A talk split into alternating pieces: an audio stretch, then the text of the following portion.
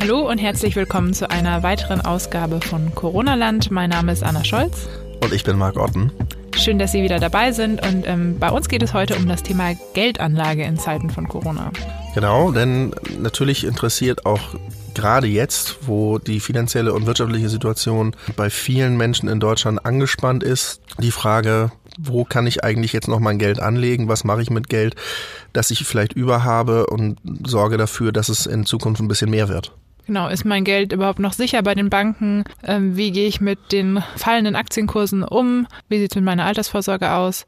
Das sind alles Themen, die wir heute besprechen wollen. Und zwar nicht wir beide miteinander, sondern wir haben uns dazu natürlich einen Experten eingeladen.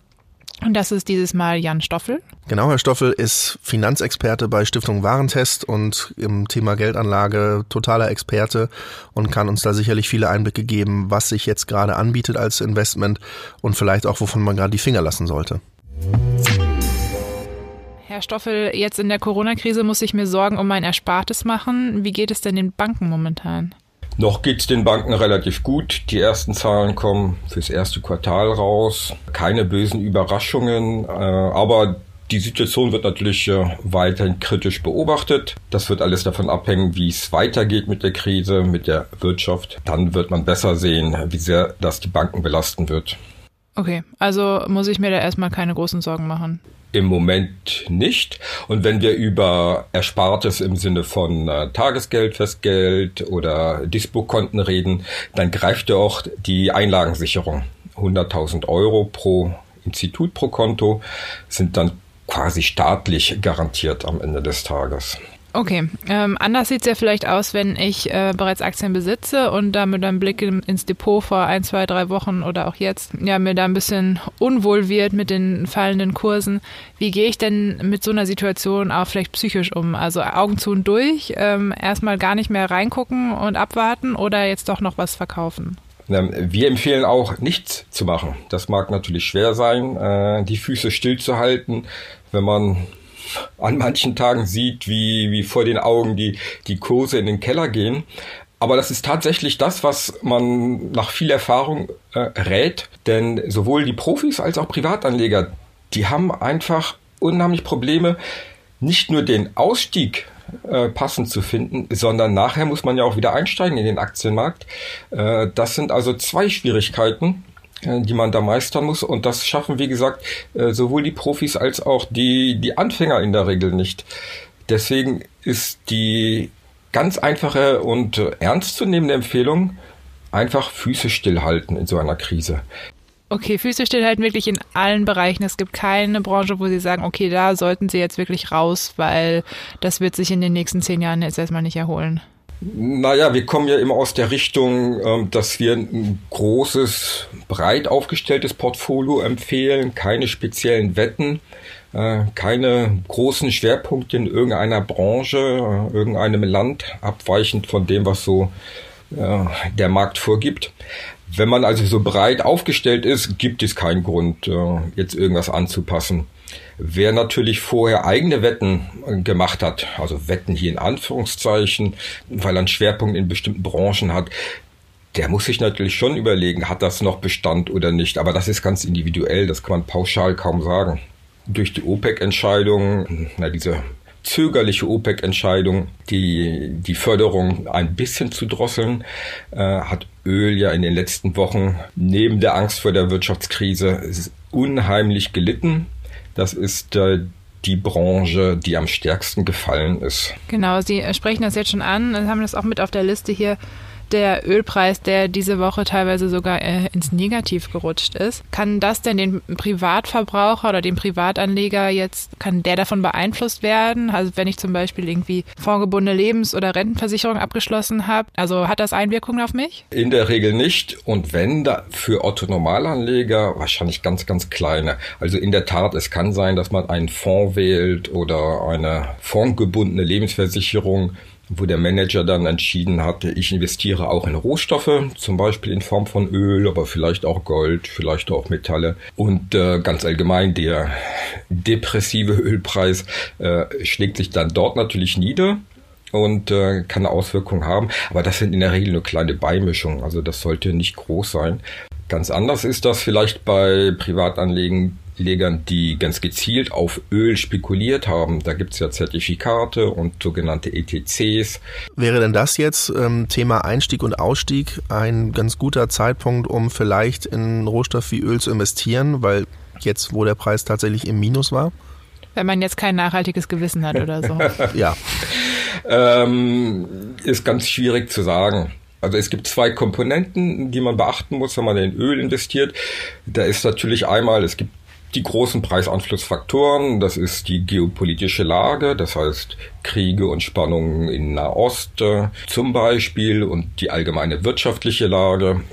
Je schlechter die Wirtschaft läuft, desto weniger Öl wird gebraucht. Das also auf der einen Seite.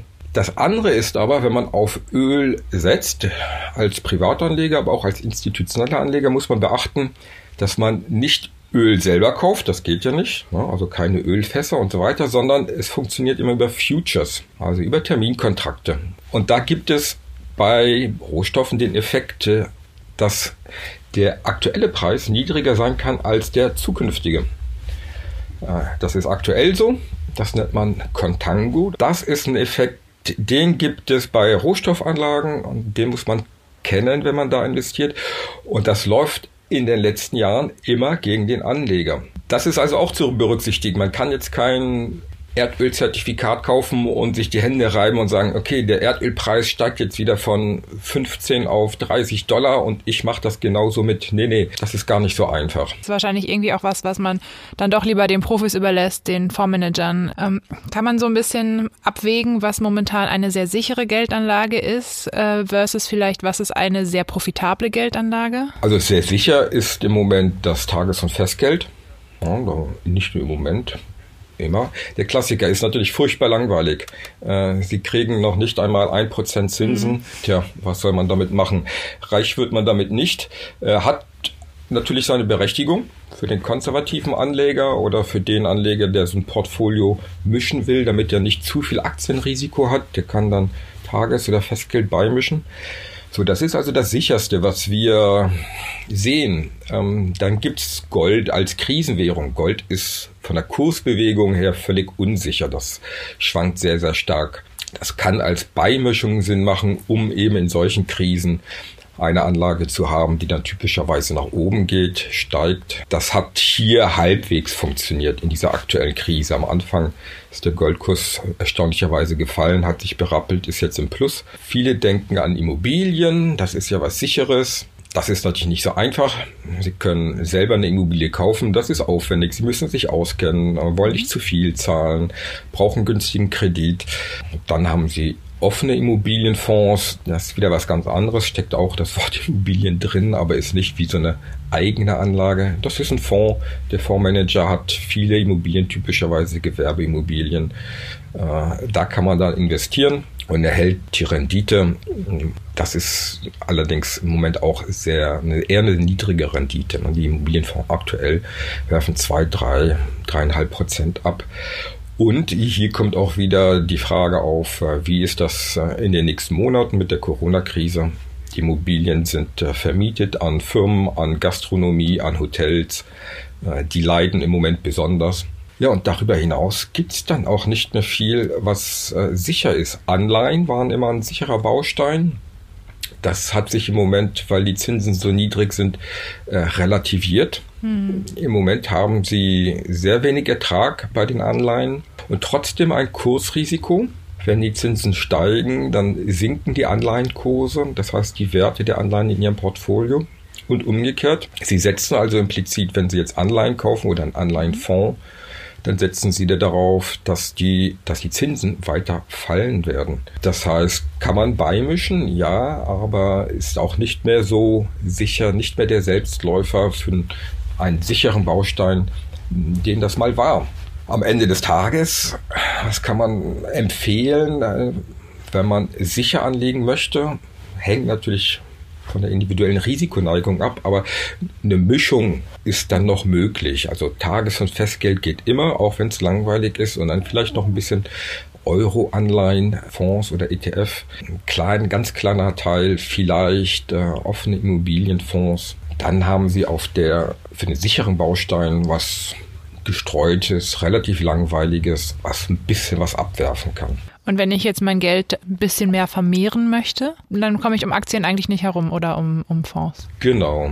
Ja, dann bleiben nur Aktien. Also von, es gibt natürlich viele andere Sachen, die, die propagiert werden. Dann gibt es Werbung für irgendwelche merkwürdigen Nachranganleihen, die dann nicht so genannt werden.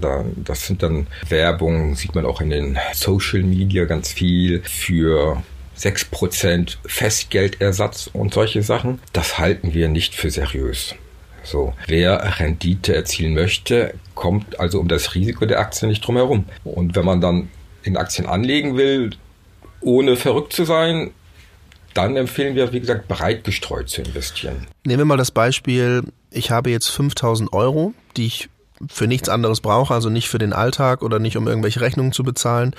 Diese 5000 Euro möchte ich gerne anlegen und möchte die vermehren. Was wäre da Ihre Empfehlung? Wenn Sie sie wirklich nicht brauchen, wenn Sie zehn Jahre Zeit haben äh, und auch in zehn Jahren äh, noch ein bisschen flexibel sind, wollen Sie das Geld in zehn Jahren haben oder in 13 Jahren, dann empfehlen wir, und wenn Sie natürlich auch ein bisschen risikofreudig sind, das heißt nicht gleich kalte Füße kriegen, wenn es mal ein bisschen rappelt an der Börse, dann empfehlen wir ganz klar äh, einen weltweit streuenden Aktien-ETF. Das ist ein einfacher, günstiger Fonds, der nicht versucht, aktiv irgendwelche Aktien Titel auszusuchen, sondern der Indizes nachbildet. Äh, dafür aber sehr günstig. Das ist ein ganz, eine ganz einfache Empfehlung. Dazu brauchen Sie nur ein Wertpapierportfolio, wie für jede normale Aktie auch, bei Ihrer Bank. So ein Aktien-ETF können Sie über die Börse kaufen, bekommen Sie also immer, wenn Sie so ein Wertpapierdepot haben. Und welchen konkret wir empfehlen, ist relativ einfach. Das sind äh, die Aktien-ETF auf die bekannten weltweiten Indizes, äh, MSCI World oder FTSE All, All World, FTSE Developed. Im Prinzip sind das nur drei, vier verschiedene Indizes, die in Frage kommen. Da kommt man auch relativ leicht drauf, wenn man ein bisschen googelt. Das sind Standardinstrumente, äh, die können die Privaten super nutzen, die nutzen auch institutionelle Anleger. Schwankungen sind natürlich möglich. Verluste hat man dort schon gesehen von 50 bis 60 Prozent. Äh, darauf sollte man also gefasst sein. Aber ähm, die Vorteile dieser ETFs, ähm, wie Sie schon sagen, die bilden ganze Indizes, also ganze Märkte ab, sind eben sehr breit gestreut. Das heißt, wenn es in irgendeiner Branche oder in mehreren Branchen bergab geht, geht es ja umgekehrt auch in anderen Branchen meist bergauf. Und so fängt sich das dann immer auf, sodass die Schwankungen nicht so doll durchschlagen. Ja, das ist genau, das ist der Effekt, wenn man diversifiziert, wie der Fachmann sagt. Das heißt, möglichst breit streut. Die verschiedenen Länder, in die man investiert, die verschiedenen Branchen, in die man investiert, auch die verschiedenen Währungsräume, in die man investiert, die laufen nicht alle parallel. Äh, der eine hat mal eine stärke, starke Phase, während der andere ein bisschen schwächelt und umgekehrt. Das heißt, das gleicht sich ein bisschen aus und dadurch kann man ein Risiko herausnehmen. Wird natürlich nie risikofrei, aber das ist äh, das Beste, was man machen kann bei der Geldanlage, durch die Streuung wenigstens das Risiko ein bisschen zu reduzieren. Denn nur so kann man das Rendite-Risiko-Verhältnis, darum geht's ja immer, ne? ein, eine Rendite zu erzielen bei möglichst niedrigem Risiko. Hm. Was ist denn äh, so eine gute Rendite? Wenn, das haben wir ja schon öfter darüber gesprochen. Ist es eher so 2, 3 Prozent oder 6, 7? Äh, das ist bei Aktien eigentlich relativ einfach. So langfristig kann man 7 bis 8 Prozent mhm. erwarten.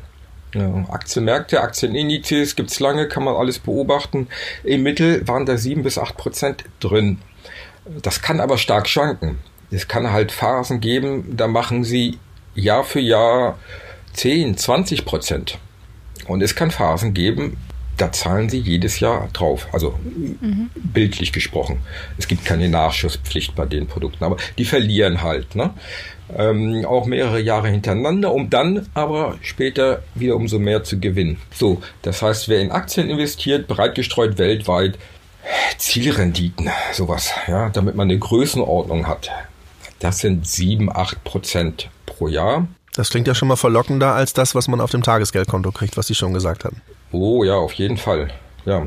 Äh, viel mehr sollte man nicht erwarten. Ne? Also wer jetzt irgendeine Geldanlage sucht, die einem 20, 30 Prozent bringt, äh, viel Glück. Das wird in der Regel eine blutige Nase geben. Die Frage ist natürlich, wird das so weitergehen? Wir haben jetzt Nullzinsphase, die schon sehr lange anhält. Äh, was passiert, wenn die Zinsen wieder steigen? Was heißt das für die Wirtschaft langfristig, wenn wir diese Zinsen haben? Oder was bedeutet die Corona-Krise für die Wirtschaft? Äh, geht das tatsächlich spätestens vorbei, wenn wir einen Impfstoff haben? Das alles wissen wir nicht. Und grundsätzlich, wenn ich das jetzt richtig auch bei Ihnen raushöre, ist, Aktienanleger müssen auf jeden Fall Geduld haben. Also jetzt quasi in der Corona-Krise schnell die große Kohle machen, ist eh unrealistisch, sondern wenn man jetzt Geld anlegt, dann braucht man Zeit, um dann auch über die ganzen Jahre, die kommenden Jahre, diese Durchschnittsrendite von sieben bis acht Prozent ungefähr zu kriegen. Richtig. Also das große Geld jetzt auf die Schnelle, war das jetzt möglich, kann man das jetzt machen?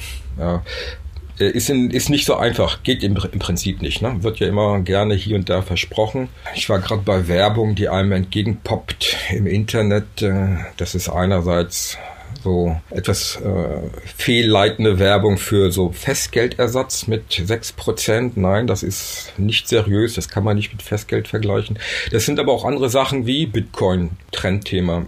Oder auch Daytrading. Daytrading wird auch wieder stark beworben. Äh, lernen Sie in fünf Minuten und erhalten Sie die besten Tipps und so weiter und so weiter. Nein, nein, das sind alles keine Selbstläufer. Wenn das Leben so einfach wäre, dann hätten wir alle, äh, dann müssten wir nicht mehr arbeiten. So, das ist, das funktioniert so nicht. Es ist nachher für den Otto-Normalanleger wirklich äh, ich will nicht sagen mühsames Brot. Äh, man muss geduldig sein, äh, rechtzeitig anlegen, auf die Kosten achten. Das ist ganz, ganz wichtig. Deswegen empfehlen wir auch in erster Linie ETF. Und dann braucht man Zeit und Geduld und äh, ein ruhiges Händchen. Das ist nicht so spektakulär, aber das ist die sicherste Art und Weise, um sein Vermögen zu mehren. Und auch zugänglich vielleicht, um das auch noch hinzuzufügen. Das kann eigentlich jeder machen, dafür muss man kein Finanzprofi sein. Diese ETFs kann man sich im, im Online-Banking oder selbst vom Handy aus theoretisch besorgen. Ne? Ja, ja, das ist das Besondere. Also wer ETF kauft und wählt, macht das alleine, aber kann sich natürlich inzwischen sehr gut informieren. Aber es ist auch unheimlich einfach. Es ist nicht schwerer am Ende des Tages als eine Aktie zu kaufen. Man hat sein Wertpapierdepot, man hat diese ISIN oder WKN, diese Identifikationsnummer, gibt die in die Ordermaske ein, wählt eine Börse aus, die Unterschiede sind nicht so groß. Stückzahl, Knopf drücken, ja, vielleicht noch ein Limit ein, einstellen. Ein Limit, bei dem dann verkauft wird? Ja, genau. Also beim ersten Mal ist das äh, für viele Anleger sehr, sehr aufregend. Ne? Das erleben wir schon. Oh, meine erste Börsenorder und so. Das ist normal, sollte man sich nicht vor abschrecken lassen. Man sollte sich nur nicht unter Zeitdruck stellen, sich da ruhig einrichten, alles gut lesen. Und wenn man das einmal gemacht hat, ist das ganz einfach. Und dann muss man auch nicht mehr viel machen. Also wer nur langfristig in einem Aktien-ETF anlegt, der muss auch nicht äh, jedes Jahr gucken, läuft der noch gut, ähm, muss ich vielleicht wechseln.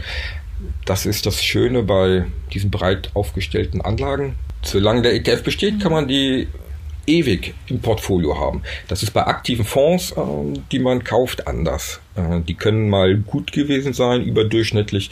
Da muss man mal jedes Jahr gucken. Äh, taugt der noch? Ist der noch gut? Ähm, muss ich tauschen oder nicht? Das ist viel, viel aufwendiger. Und ist gerade jetzt auch vielleicht ein guter Zeitpunkt, um in sowas einzusteigen, während die Kurse noch relativ weit unten sind und sowas erschwinglich ist? Und äh, ist es vielleicht auch ein bisschen unmoralisch, jetzt davon profitieren zu wollen, dass es vielen Unternehmen schlecht geht?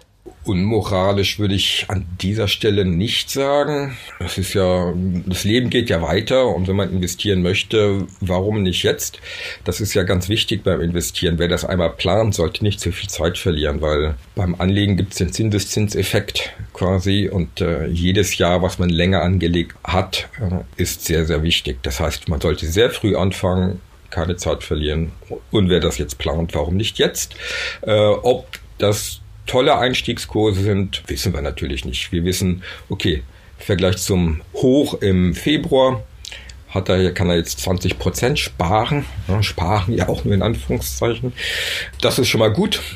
Aber wir wissen natürlich nicht, ob die Kurse nicht noch weiter runtergehen, wie viel, wann oder ob es jetzt vielleicht stotternd, aber doch eher bergauf geht. Davon sollte man sich aber auch nicht leiten lassen, wenn man anlegen möchte.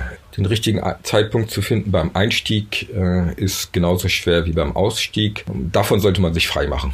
Man sollte wirklich nicht versuchen, den optimalen Ein- oder Ausstiegszeitpunkt zu finden. Das funktioniert nicht. Wenn man Glück hat, kommt man nah dran.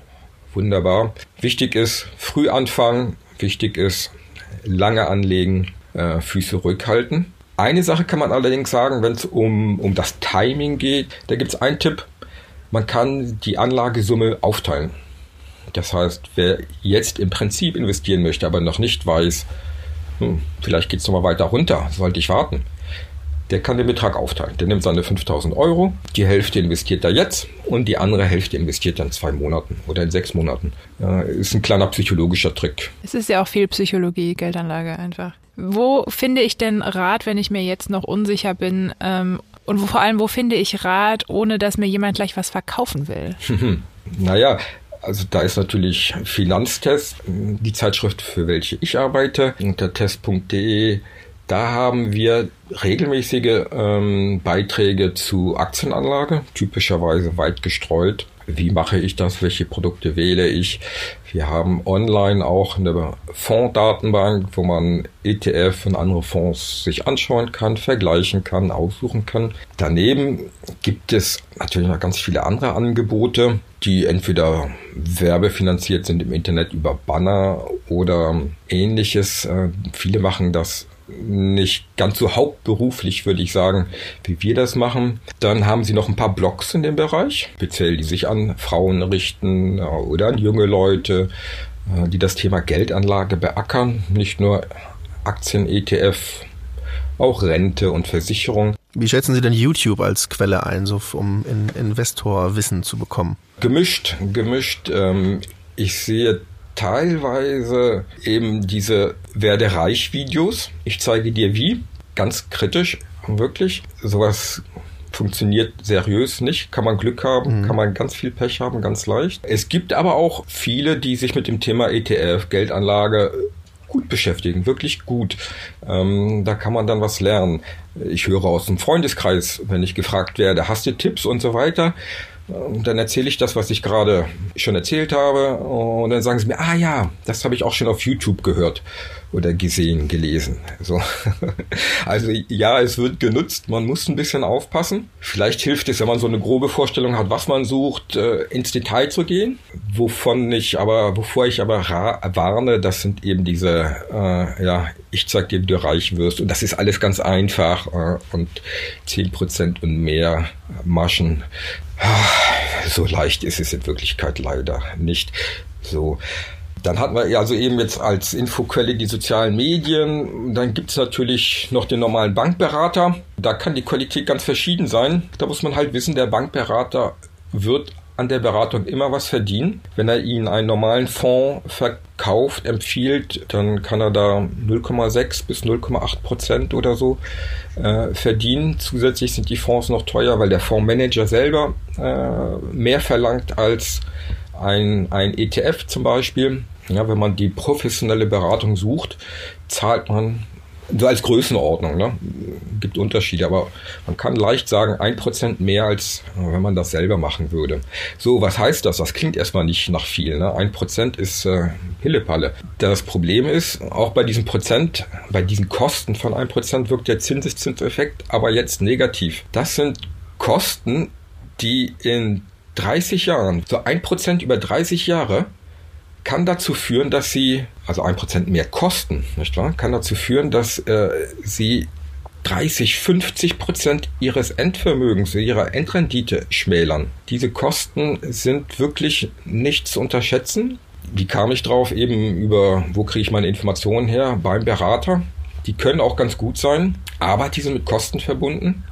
Und das schmälert nicht nur jetzt die Rendite um vielleicht ein Prozent, sondern eben auch langfristig. Und dann äh, vielleicht zum Abschluss noch die Einstiegsfrage. Also wann kann ich mich denn daran wagen? Man sagt immer so, äh, wenn man so zwei, drei Monatsgehälter schon mal weggepackt hat, irgendwie auf ein Tagesgeldkonto für, für Notwelle, dann erst in Aktien investieren oder kann ich das auch einfach jetzt schon machen? Die, die wichtigsten Absicherungen sollten stehen.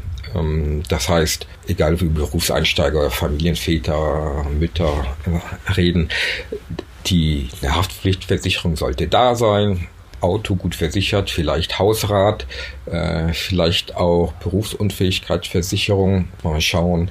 Vielleicht möchte die Familie abgesichert sein mit einer äh, Risikolebensversicherung. So, wenn das einmal steht, dann haben wir auch grob gesagt drei Monatsgehälter, die man immer parat haben sollte auf dem Dispo oder auf dem Tagesgeldkonto. Und dann, äh, ja, kann man daran gehen und äh, Vermögen aufzubauen, langfristig zu sparen, äh, mit Aktien-ETF, vielleicht eben, wenn man nicht ganz das Risiko der Aktien äh, tragen möchte, beigemischt mit Tagesfestgeld, Anleihen. Damit kann man dann schnell anfangen. Und wenn wir über das langfristige Sparen reden, dann ja typischerweise über Sparpläne. Das heißt, ich kaufe jetzt nicht einmal ein ETF über diese Börsenorder an der, an der Börse, online meistens natürlich, sondern sie richten einen Sparplan ein. Und das ist dann ihre Online-Bank, die dann jeden Monat 50 Euro, 100 Euro, 200 Euro von ihrem Konto abbucht und damit den ETF kauft, den sie ausgesucht haben. Das sind kleinere Beträge. Durch diese Stückelung mindern sie implizit das Risiko. Das ist eine relativ schlanke, flexible Möglichkeit, um anzufangen, Geld zu sparen. Und damit kann man jederzeit anfangen. Genau, breit gestreut und äh, diversifiziert angelegt ist natürlich immer das Risiko am geringsten.